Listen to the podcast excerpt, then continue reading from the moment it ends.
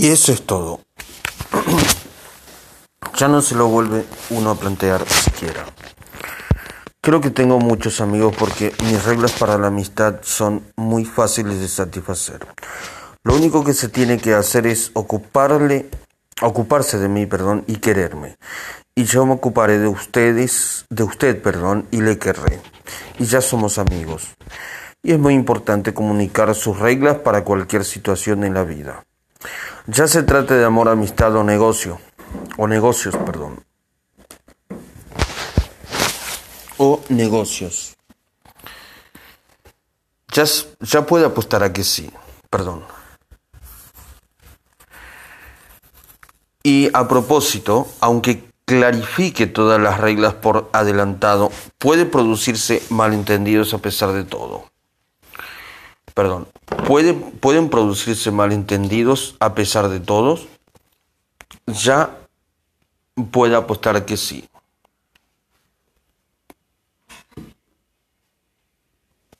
ya puede apostar a que sí. A veces uno olvida, olvida comunicar una, una regla de sus...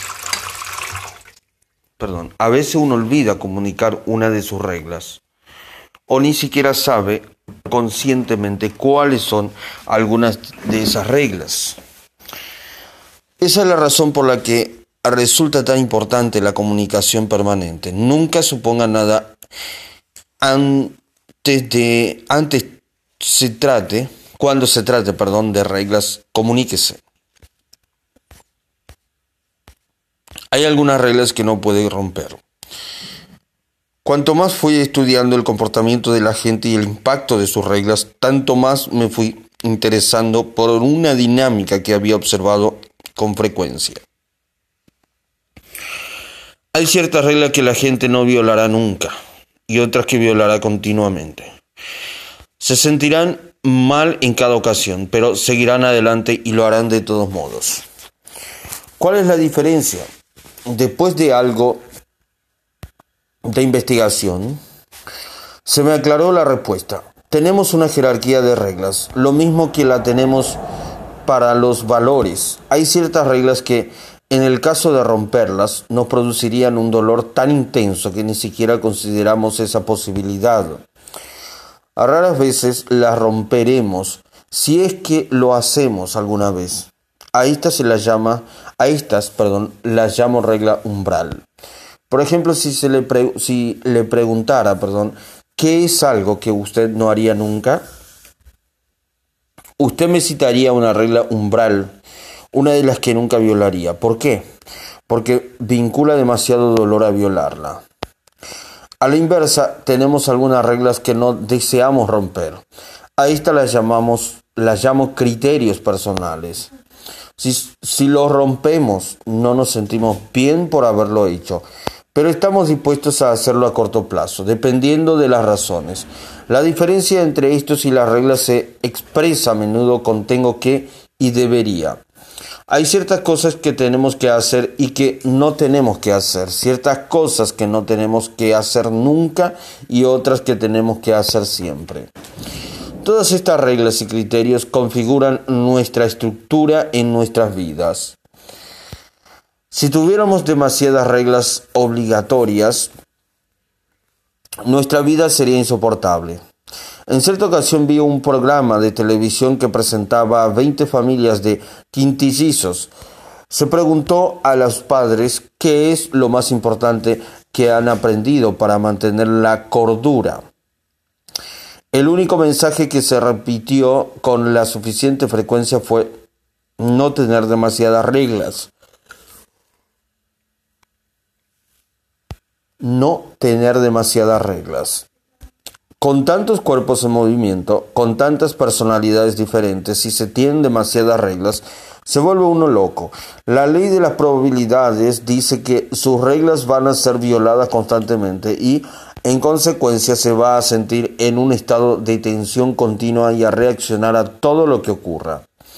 Esa clase de tensión le afecta tanto a usted como a las personas que le rodean. Piensen. Por ejemplo, en las reglas que tenemos establecidas en nuestra sociedad con respecto a las mujeres. Tienen incluso un nombre. Síndrome de la supermujer. Las mujeres actuales parecen tener que hacerlo todo y hacerlo a la perfección. No solo tienen que ocuparse de su esposo, hijos, padres y amigos, sino que también deben tener un cuerpo perfecto. Tienen que salir al mundo e intentar cambiarlo. Tienen que impedir la guerra nuclear y ser consumadas expertas en negocios capaces de estar en lo más alto de todo. ¿No cree que el tener tantas obligaciones para sentirse una persona de éxito puede producir un poco de estrés en la vida? Claro que las mujeres no son las únicas que pasan por todo eso. Tanto los hombres como los niños se hallan sometidos en un estrés tremendo debido al aumento de las expectativas depositadas en ellos. Si nos vemos sobrecargados por obligaciones excesivas, perdemos nuestro entusiasmo y afán por la vida y ya no, te, no queremos seguir participando en el juego. La elevada autoestima procede de la sensación de ejercer el control sobre los acontecimientos y no de los acontecimientos y no, perdón, que los acontecimientos le controlen a uno. Y cuando se tienen demasiadas reglas obligatorias, aumentan las posibilidades de que se las viole. ¿Cuál sería una regla de no tener nunca en una relación? Muchas personas dirían, mi esposo o esposa no tiene que tener nunca una relación extramatrimonial. Para otras personas, sin embargo, esa es una regla de debería. Mi esposo o esposa no debería tener nunca una relación extramatrimonial. ¿Tiene esa diferencia en las reglas el potencial para crear problemas a lo largo del camino? Es muy posible que sí.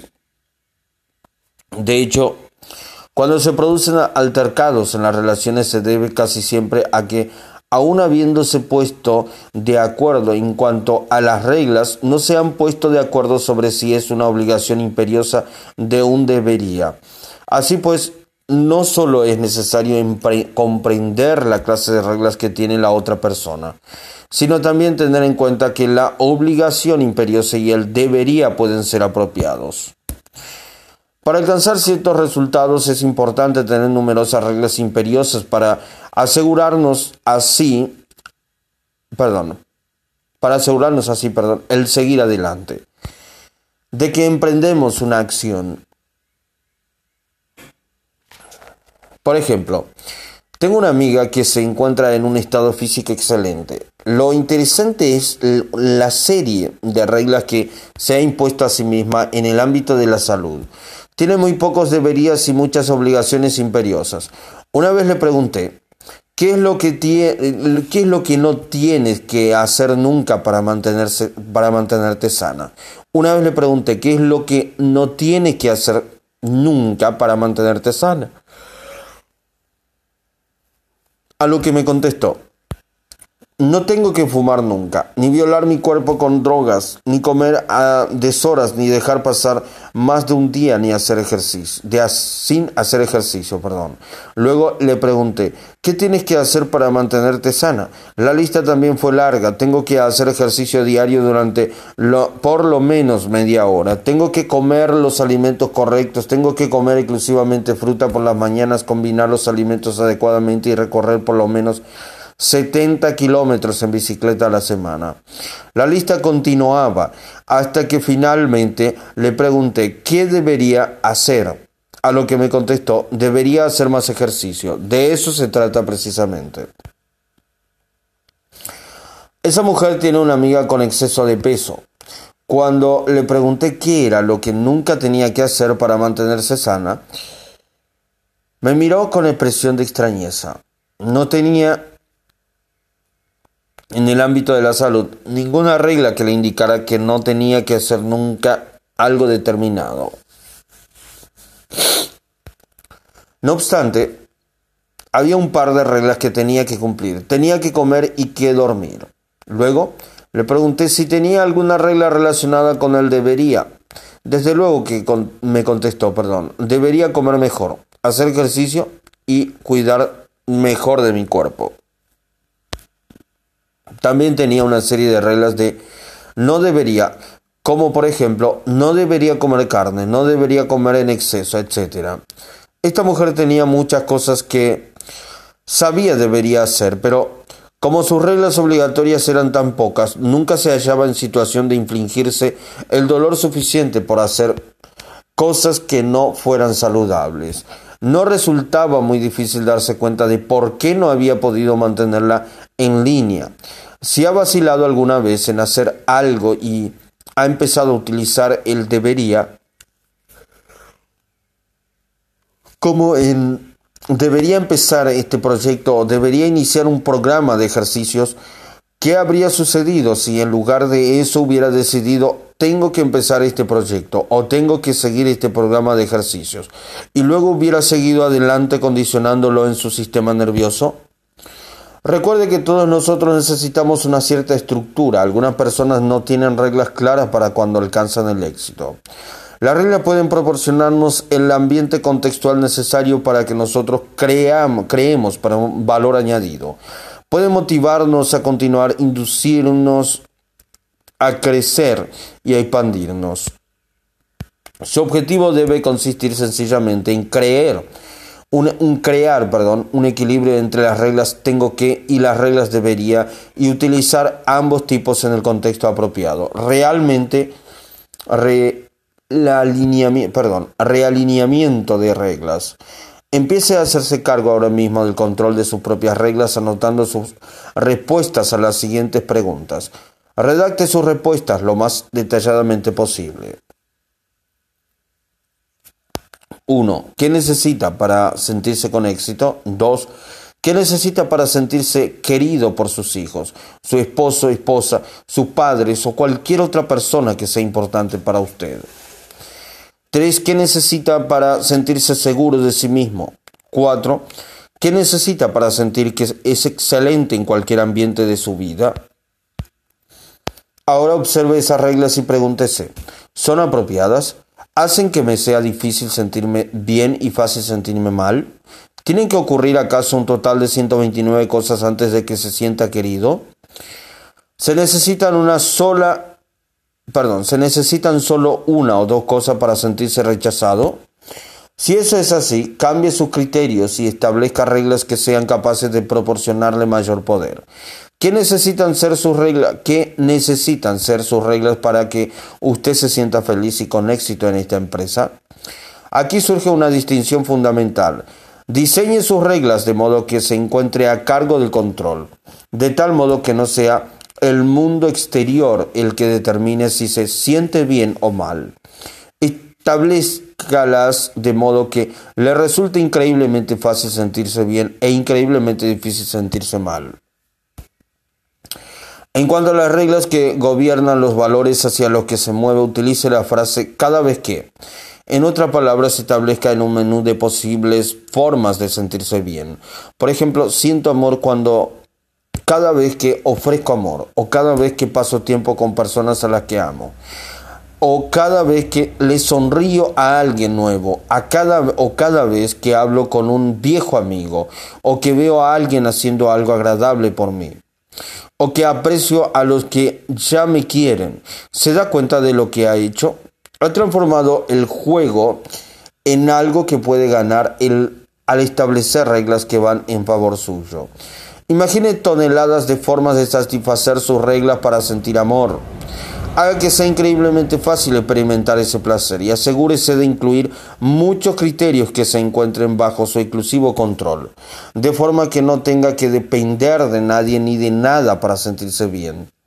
Y cada vez que haga esas cosas sentirá amor. Y no solo por satisfacer unos criterios tan extraordinarios que solo se producirían, se producían, perdón, casi con la misma frecuencia que un eclipse total de sol. Y a propósito, tengo una regla para usted. Mientras haga esto, tiene que divertirse, sea animoso, explore los bordes exteriores. Ha estado utilizando durante toda su vida reglas destinadas a frenarle. ¿Por qué no permitirse ahora unas pocas carcajadas a sus expensas? Quizá para sentir amor, lo único que tiene que hacer es mover un, un poco el dedo gordo del pie. Parece extraño, pero ¿Quién soy yo para decidir lo que le proporciona placer a usted? Asegúrese de descubrir las reglas por las que se dirigen, por las que se rigen, perdón, las personas que le rodean. Pregunte, descubra cuáles son las reglas de sus hijos para sentirse como miembros de la familia o para tener éxito en la escuela o para divertirse. Le apuesto a que se quedará atónito ante que descubrirá, perdón, ante lo que descubrirá. Descubra cuáles son las reglas de su pareja, pregunte a sus padres, a su jefe o a sus empleados. De una cosa puede estar seguro, si no conoce las reglas, tiene garantizado el perder, ya que en tal caso se verá abocado a violarlas tarde o temprano, pero si comprende las reglas de la gente, puede predecir su comportamiento, satisfacer las necesidades de los demás y enriquecer así la calidad de sus relaciones. Recuerde que la regla más capacitadora consiste en disfrutar al margen de lo que suceda. En los capítulos anteriores casi hemos completado el aprendizaje de los cinco elementos del sistema maestro. Conocemos la importancia del estado de ánimo, la forma en que las preguntas dirigen nuestra atención y evaluaciones y el poder de los valores y las reglas para configurar nuestras vidas. Descubramos ahora el tejido del que se cortan todos estos elementos. Referencias del referencias, el tejido de la vida. La mente del hombre extendida hasta una nueva idea ya no regresa a sus dimensiones originales. Oliver Wendell Holmes. Mientras se encontraba de pie sobre la cubierta de vuelo, el joven teniente observaba un avión a reacción patinando fuera de control sobre la cubierta del portaaviones, una de cuyas alas golpeó a casi y casi cortó en dos a un hombre que se encontraba en solo unos pocos pasos de distancia. Lo único que le empujó a pasar por el horror del momento fue la voz atronadora de su comandante gritándole que alguien recoja una que alguien coja, perdón, una escoba y barre esos intestinos de la cubierta. No había tiempo para pensar, tuvo que responder inmediatamente. Él y los miembros de su equipo retiraron los trozos del cuerpo de su camarada de la pista de aterrizaje. En ese preciso instante, el joven George Bush, de 19 años de edad, no tuvo más alternativa que aprender a afrontar la carnicería de la guerra. Sería un recuerdo que recitaría a menudo para descubrir la conmoción de la muerte violenta y la necesidad de ser capaz de responder. Otra experiencia que configuró su vida fue una misión de bombardeo en la que participó poco después de haber sido testigo de la tragedia que ocurrió sobre la cubierta del buque. Se le envió a bombardear una torre de radio situada sobre una pequeña isla en el Pacífico Sur. Chichi, Chichishima, era un campo de prisioneros de guerra, mandada por un oficial infame llamado Motoba, Matoba, perdón, del que Bush y su tripulación sabían que había cometido brutales crímenes, de guerra perdón, contra sus prisioneros, entre los que se incluían atrocidades tan increíbles como eh, canibalizar a algunos de los hombres y poner sus restos en la sopa con que se alimentaba el resto de prisioneros, para decirles después que todos habían comido carne humana. Cuando el joven George Bush se aproximó al objetivo, estaba absolutamente resuelto a aislar a este loco, destruyendo su único medio de comunicación, la torre de radio. Al tomar la trayectoria de vuelo para alcanzar las bombas, fue alcanzado por el enemigo. El humo llenó la cabina, pero él estaba decidido a alcanzar su objetivo. En los segundos finales se las arregló para soltar la bomba que dio en el blanco y destruyó la antena. Acto seguido dio órdenes de lanzarse. Hizo virar el aparato hacia el mar y cuando le llegó el turno, la acción no salió como estaba planeada. Su cuerpo chocó contra eh, la cola del aparato, desgarrándole una parte de la del paracaídas, perdón, y desollándole la cabeza.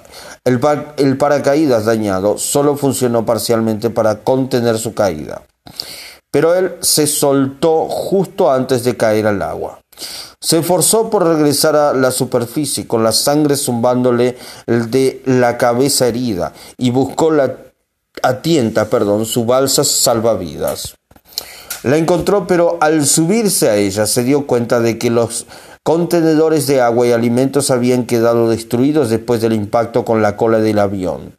Para empeorar las cosas, eh, la corriente le fue arrastrando lentamente hacia la playa de la isla que acababa de bombardear. ¿Se imagina lo que habrían hecho los enemigos? ¿Se imagina lo que le habrían hecho los enemigos? Su temor fue en aumento a medida que la balsa era arrastrada más y más cerca de la orilla. De pronto, distinguió algo en el agua. Al principio creyó que solo era cosa de su imaginación, pero luego se dio cuenta de que se trataba de un periscopio. Estaba a punto de convertirse en prisioneros de los japoneses. Cuando el enorme submarino empezó a surgir del agua delante de él, se dio cuenta de que se trataba del Back, un submarino estadounidense. Fue rescatado pero solo para tener que soportar mayores peligros. Inmediatamente después de recoger a Bush, el Finback se sumergió con rapidez cuando las lanchas enemigas se aproximaron y lanzaron, lanzaron a arrojar cargas de profundidad contra el submarino que no pudo hacer otra cosa que permanecer totalmente inmóvil. La tripulación solo podía tener fe y rezar para que los explosivos no les destruyeran. George Bush no solo sobrevivió a esta experiencia, sino que también completó otras muchas misiones de bombardeos con éxito y regresó a casa como un héroe de guerra. Más tarde dijo que los días que pasó en el submarino fueron algunos de los más importantes de su vida. Eh, días en los que empezó a pensar en el destino, en quién era él y por qué estaba sobre la tierra. ¿Qué papel jugaron estas experiencias en configurar el carácter, la identidad y el destino de George Bush? No cabe la menor duda de que constituyeron el tejido del que se cortaron muchas de sus creencias y valores esenciales, el tejido que yo denomino experiencias de referencia. Y esas experiencias formarían parte de lo que le condujeron 40 años más tarde a convertirse en presidente de Estados Unidos. También ayudaron a moldear sus creencias y su sentido de la certidumbre de que él bien debe imponerse al mal. Le dieron el sentido de la confianza de que si se entregaba por completo a algo y no abandonaba, obtendría los resultados deseados incluso en otra en contra, perdón, de todas las posibilidades. ¿Cómo cree que esas referencias configuraron sus acciones de casi cinco décadas más tarde? Sentado en el despacho oval, al analizar cuál sería su respuesta a la invasión no provocada de una nación amiga como Kuwait por parte de Saddam Hussein, si queremos comprender por qué la gente hace lo que hace, encontraremos algunas claves en la revisión de las experiencias de referencia más significativas e impactantes de sus vidas. Las referencias, el quinto elemento del sistema maestro de una persona, aportan la esencia o los elementos constitutivos de nuestras creencias, reglas y valores, son, las, son la arcilla con la que se ha moldeado nuestro sistema maestro. No cabe la menor duda de que una persona que ha experimentado y triunfado sobre una tremenda adversidad posee fuertes referencias perdón, con las que contribuir un nivel consistente de confianza en sí mismo, una creencia o fe en sí mismo y en los demás, así como en su capacidad para superar los desafíos. Cuanto mayor sean el número y la capacidad de sus referencias, tanto mayor será su nivel potencial de elecciones. Un número mayor y una más elevada calidad de referencias nos permiten evaluar con mayor efectividad lo que significan las cosas y qué podemos hacer. La razón por la que digo elección potencial es porque aun cuando las referencias nos proporcionan los ingredientes fundamentales de nuestras creencias, a menudo no logramos organizar nuestras referencias en formas que nos fortalezcan. Por ejemplo, un hombre joven puede tener una tremenda confianza en sí mismo y habilidad en el campo de fútbol, pero en cuanto entra en la clase de historia no logra reunir esa misma sensación de certidumbre que le ayudaría a sacar el mayor partido posible de su potencial en la clase como lo hace en el campo. Si se aproximara al fútbol con la misma actitud de derrota o duda con que entra en la clase, cree, creería, perdón, sería, perdón, increíblemente efectivo. ¿Qué determina las referencias que usamos? Está claro que el estado emocional en que nos encontremos tendrá un impacto radical sobre lo que se archiva de entre todo lo que está a nuestra disposición. Es decir, que recuerdos, emociones, sentimientos y sensaciones almacenamos. Cuando nos encontramos en un estado de ánimo temeroso, solo parecen acudir a la mente las referencias que hemos asociado en el pasado con esas sensaciones de temor. Y nos encontramos atrapados entonces, eh, atrapados entonces un círculo vicioso. Temor, que conduce a la referencia de temor, que produce un temor multiplicado. Si nos sentimos heridos por, por, alguien, tendemos a abrir el fichero y a recordar una de las otras experiencias en que la persona nos hirió, en lugar de cambiar nuestro estado de ánimo. Y recordar lo que esa persona siente realmente por nosotros. Y recordar momentos en que ha sido cariñoso con nosotros. En consecuencia, el estado de ánimo en que nos encontremos determina en qué medida se hallará disponible ese tejido para la creación de una calidad de vida. Otro factor, además del estado de ánimo, consiste en disponer de un sistema de referencias expandida capaz de añadir a nuestro nivel de comprensión información sobre lo que es disponible y qué somos capaces de hacer, independientemente de los desafíos que puedan plantearse. No cabe la menor duda de que las referencias forman uno de los, uno de los elementos más importantes en nuestro proceso. De nuevo, no cabe la menor duda de que las referencias forman uno de los elementos más importantes en nuestro proceso de toma de decisiones. Configuran no solo lo que hacemos, sino también cómo nos sentimos y en quién nos convertimos. Contrastemos, por ejemplo, las experiencias de referencia de Saddam Hussein con las de George Bush. Sabemos que el padre de Saddam abusó físicamente de su hijo, que su tío le enseñó a alimentar rencor y odiar a los señores ingleses, mientras Bush era recompensado por su heroísmo. Los modelos que imitó Saddam fueron aquellos que aprendió a controlar a los demás con el asesinato y la propaganda. Durante un periodo de entre 15 y 20 años, Saddam intentó repetidamente expulsar al líder de Irak, asesinando a cualquiera que se impusiera en su camino. Como consecuencia de ello, no percibe los reveses como fracasos, al margen de lo sangriento que puedan ser.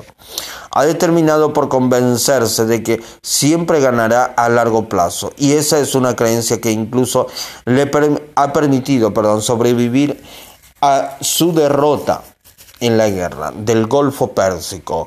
A la edad de 42 años ya había eliminado a sus oponentes y se había hecho con el control de Irak.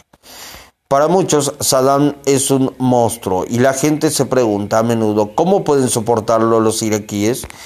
La respuesta es que los iraquíes perciben a Saddam como alguien que construyó, contribuyó perdón, a dar la vuelta a las cosas en su país. Ayudó a proporcionar mejores casas, educación, etc.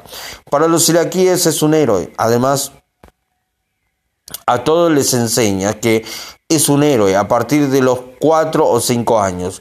Su imagen se despliega por todas partes y en la televisión controlada por el Estado solo se muestra su mejor cara. ¿Se convirtió Saddam Hussein en un asesino simplemente por haber sido maltratado cuando era niño? Perdón. Nada de eso. Muchos han pasado por experiencias muy similares y han terminado siendo personas compasivas y sensibles. Debido precisamente a su dolor no permitirían que nadie fuera maltratado a su alrededor.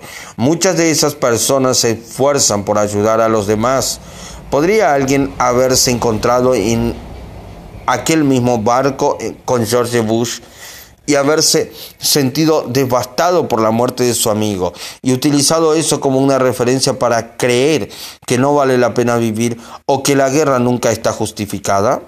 Puede estar seguro de que sí. Una vez más, no son nuestras referencias, sino las interpretaciones que hacemos de ellas, la forma en que las organizamos, lo que determina claramente nuestras creencias. ¿Cuáles son las referencias que juegan un papel más importante en las experiencias de nuestras vidas? Eso depende de aquello que reforcemos. Saddam fue recompensado por haber dejado una amplia estela de muerte y destrucción en el camino hacia el liderazgo de su país. George Bush se vio reforzado constantemente por su enfoque sobre hacer lo correcto, por contribuir a ayudar a los que tuvieran necesidad.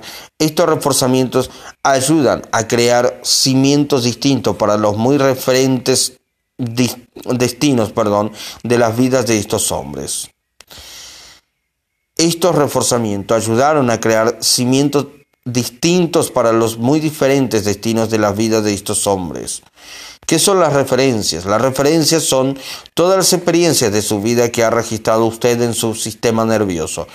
Todo aquello que ha visto, escuchado, tocado, probado u olido y almacenado en el gigantesco archivo de su cerebro. Algunas referencias las recogemos conscientemente y otras inconscientemente.